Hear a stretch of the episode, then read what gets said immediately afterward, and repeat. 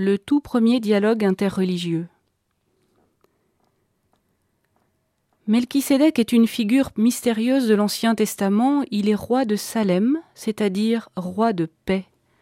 C'est lui qui bénit Abraham en offrant à Dieu du pain et du vin, car il est prêtre et Abraham le reconnaît comme tel, lui donnant un dixième de tous ses biens.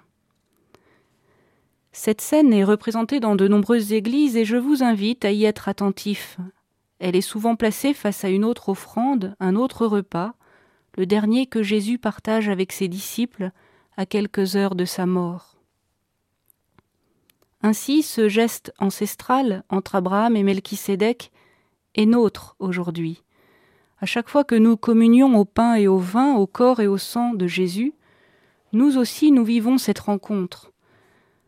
Écoutons bien la prière eucharistique numéro 1 et comme il t'a plu d'accueillir les présents d'Abel le Juste, le sacrifice de notre père Abraham, et celui que t'offrit Melchisédek ton grand prêtre, en signe du sacrifice parfait, regarde cette offrande avec amour et dans ta bienveillance accepte-la. Ce geste de paix entre le Père des croyants et l'autre monde, celui du prêtre étranger, mystérieux et sans âge, c'est déjà le geste de paix que nous pouvons poser aujourd'hui entre nous croyants et tous ceux qui sont aux frontières de la foi, au-delà d'elle, dans un autre monde un peu mystérieux, en d'autres lieux, selon d'autres cultures, avec des religions différentes. Il n'est pas nécessaire d'être grand prêtre pour célébrer la communion. Il faut juste sur son propre chemin être attentif à celui qui vient, tous ceux qui voyagent ainsi, parfois taxés d'un peu d'idéalisme, disent combien ils sont transformés par l'hospitalité qu'ils ont reçue.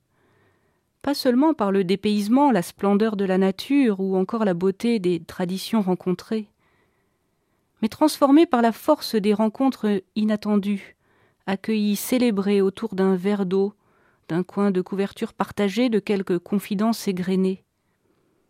Au-delà de toutes les différences, cette reconnaissance mutuelle est possible, elle est le religieux le plus authentique, là où Dieu est sensible au cœur.